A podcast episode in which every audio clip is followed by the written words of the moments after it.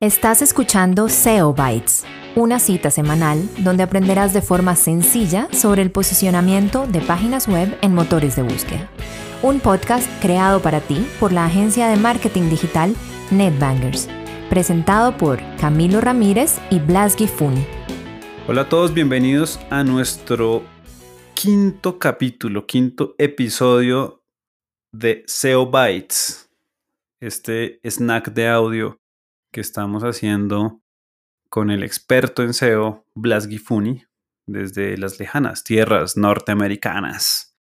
Hoy tenemos un tema muy interesante que ya les voy a contar de qué se trata. Antes que nada, quiero agradecerles a todos los que nos han contactado por LinkedIn, por Instagram, en algunos en Facebook, y nos han comenzado a preguntar algunos temas sobre los que hemos tocado, nos han dado sugerencias, algunos nos han dado palo, otros nos han felicitado. Muchas gracias por estar con nosotros y aquí seguimos pegados con SEO Bytes. Joven Blas, bienvenido una vez más. El gran Camilo, ¿cómo vamos?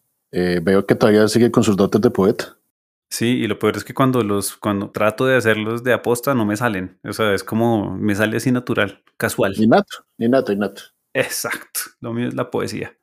Joven Blas, hoy tenemos un tema muy interesante y queremos un poquito como darles a todos los que nos están escuchando ya un poco más de herramientas literarias, no sé, como formas de trabajar reales y no quedarnos tanto desde la estrategia, sino comenzar un poquito a verlo en la realidad de lo que se puede accionar al momento de hacer una estrategia de SEO.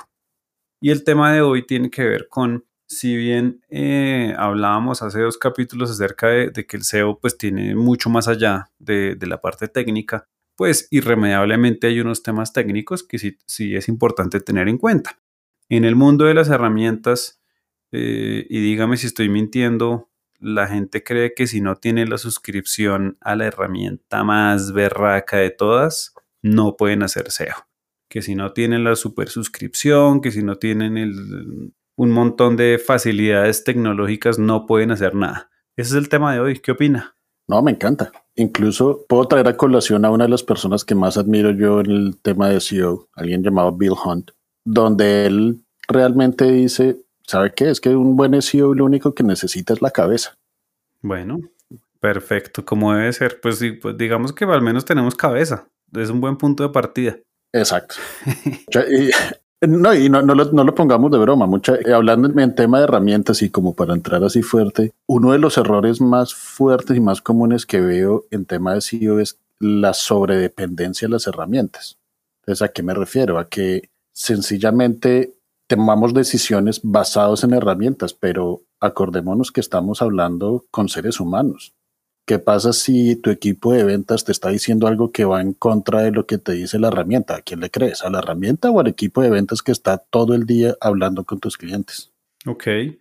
Bueno, y, hablando un poquito entonces ya como específicamente de herramientas, vamos a partir del hecho, no sé cómo abordamos el tema. Lo primero que se me ocurre es, hablemos acerca de cuál es mi caja de herramientas básica sin tener que salir a vender la casa para poder eh, tener una estrategia de SEO funcional. Alguna de las personas que nos escribía en redes nos decía que para él si no tenía X o Y plugin o X o Y herramienta, pues era imposible trabajar, que era pues como la idea que él tenía en la cabeza. ¿Cuál es esa caja de herramientas básica que uno tiene? La que todos tendríamos, la que si no ponemos un peso podemos trabajar sobre, sobre esa herramienta. Partamos del punto de vista que ya deberíamos tener un website. Por ese lado no lo voy a tocar mucho, pero al tener un website lo principal y fundamental es por lo menos tener el monitoreo de Google Analytics, que es algo extremadamente fácil de instalar, y a su vez prácticamente decirle tanto a Google como a Bing, oiga, este es mi website, me gustaría comunicarme con usted y hay dos herramientas que los dos motores de búsqueda ofrecen para eso. en caso de Google se llama Google Search Console y en el caso de Bing se llama Bing Webmaster Tools. Bueno, primera pregunta, esa, y perdón que le interrumpa porque de pronto algunas personas podrán decir, pero ¿dónde descargo eso? ¿Eso con quién hay que hablar? ¿Dónde se compra eso? usted me está diciendo que entradas son gratis. Esos son herramientas que se descargan, son plugins que se instalan. ¿Qué hay que hacer para poder acceder a eso? En ambos casos, se tiene que tener una, cuenta con Google. desde que uno tenga una cuenta de Gmail o incluso el, el email corporativo, uno puede crear una cuenta de Google.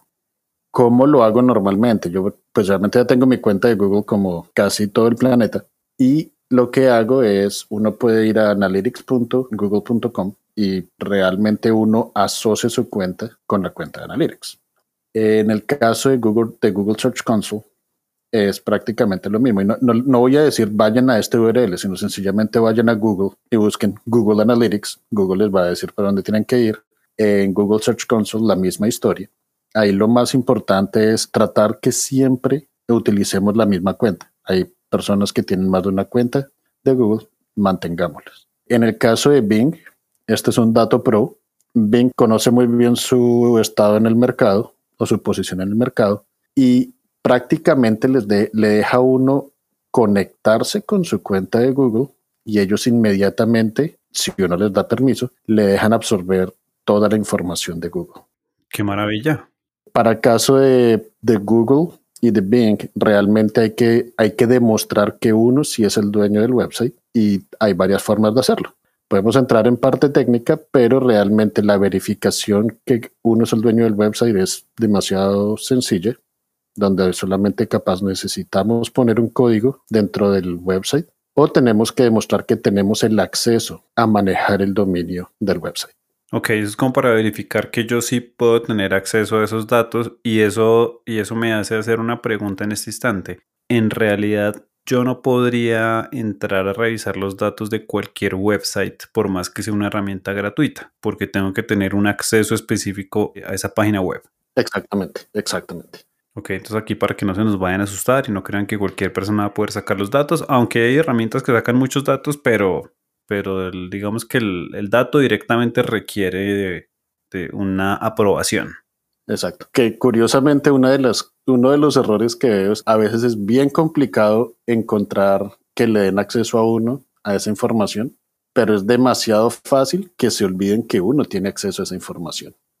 Es decir, que cuando uno termina un trabajo con una compañía, en mi caso como consultor, muchas veces me dejan el, acceso a, Google Analytics. Uno, pues bueno, uno pues igual ve los datos, pero en caso de seguridad, si alguien está muy preocupado de esa información, tienen que tener en cuenta de a quién y por qué razón le están dando acceso.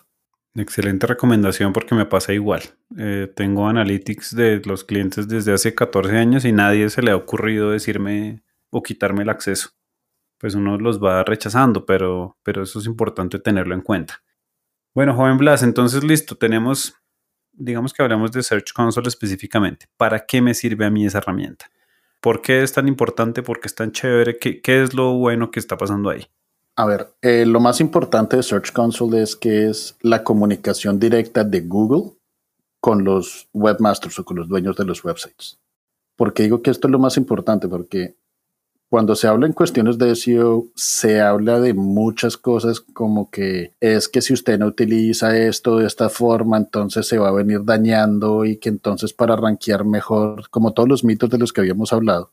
Pero Search Console lo que hace es, le dice Google, oiga, estoy teniendo problemas para revisar su website. Oiga, su website está cargando mal. Oiga, su website estoy, estoy encontrando estos errores.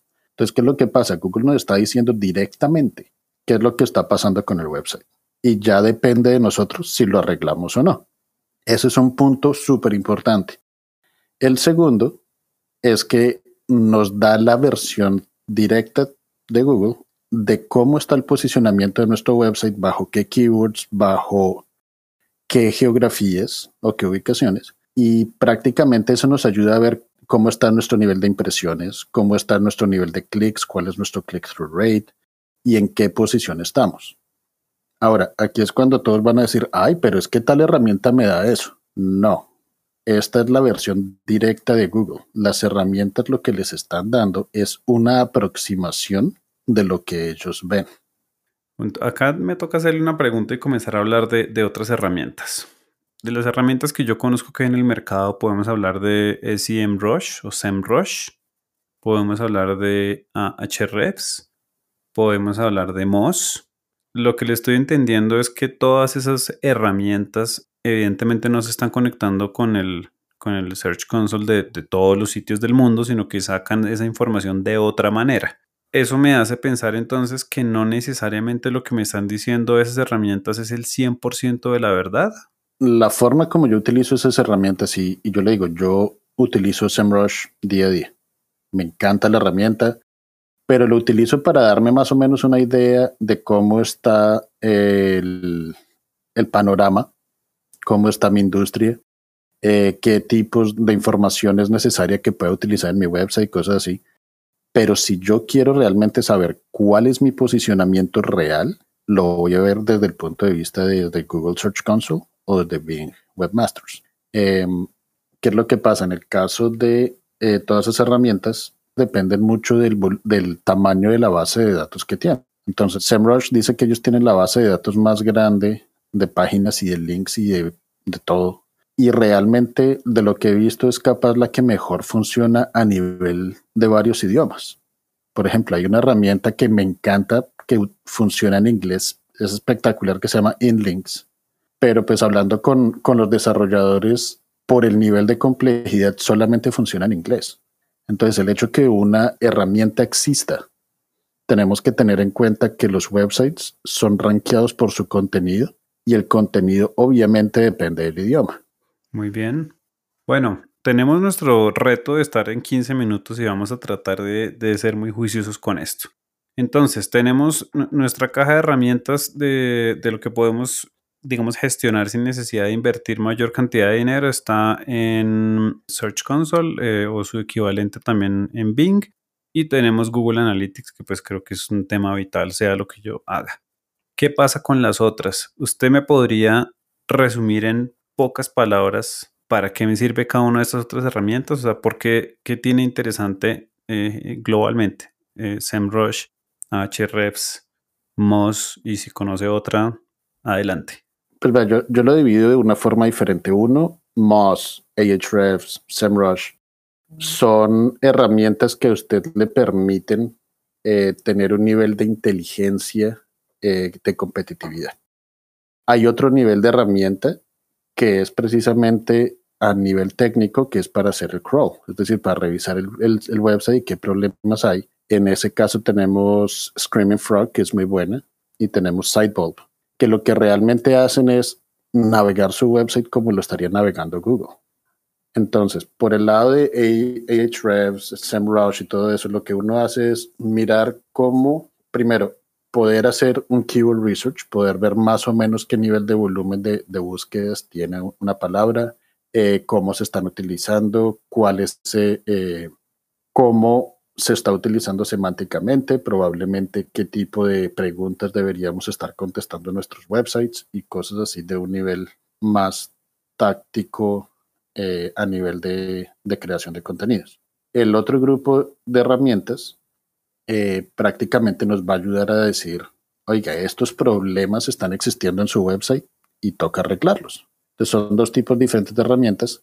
Y hay una herramienta que muy poca gente no tiene en cuenta y es una hoja de cálculo. Llámese Excel, llámese Numbers o llámese eh, Sheets en Google porque realmente lo bueno del SEO es, que teniendo los datos podemos estar mirando cómo estamos mejorando, cómo no estamos mejorando. Y entrando en ese tema, Google Sheets tiene mucha funcionalidad que va a permitir a los que realmente quieren hacer SEO en serio, eh, poder crear muchas formas donde, digamos, si queremos ver si las redirecciones están funcionando, entonces podemos utilizar Google Sheets como uno de esos rastreadores para ver que todo está funcionando, para hacer QA de nuestro propio sitio. Ok. Bueno, joven Blas, esto, esto fue corto pero sustancioso. El cierre para esta, para esta charla entonces es a quienes nos están escuchando. Ya les dijimos cuáles son las herramientas con las que pueden comenzar a trabajar gratis hoy mismo su gestión de SEO de sus páginas web les estamos dando otras herramientas que son pagas, que sería imposible que habláramos de todas ellas a profundidad en un podcast de no menos de, no sé, 12 horas o algo así. Vamos a dejarle todas las URLs para que puedan entrar a estas, a estas herramientas y las conozcan. Las vamos a dejar en la descripción de este capítulo para que puedan entrar fácilmente y comiencen a conocer un poco más del tema. Algo para cerrar, joven Blas. Nos quedan pocos segundos. ¿Mensaje de despedida cuál es? No, el mensaje de despedida es seguir leyendo, seguir aprendiendo, porque es la única forma de mejorar en SEO es ir aprendiendo todos los días. Bueno, muchísimas gracias y gracias a todos por escucharnos. Estaremos en contacto. Un abrazo, Blas. Muchas gracias, don Camilo. Nos vemos en la próxima. Chao, chao.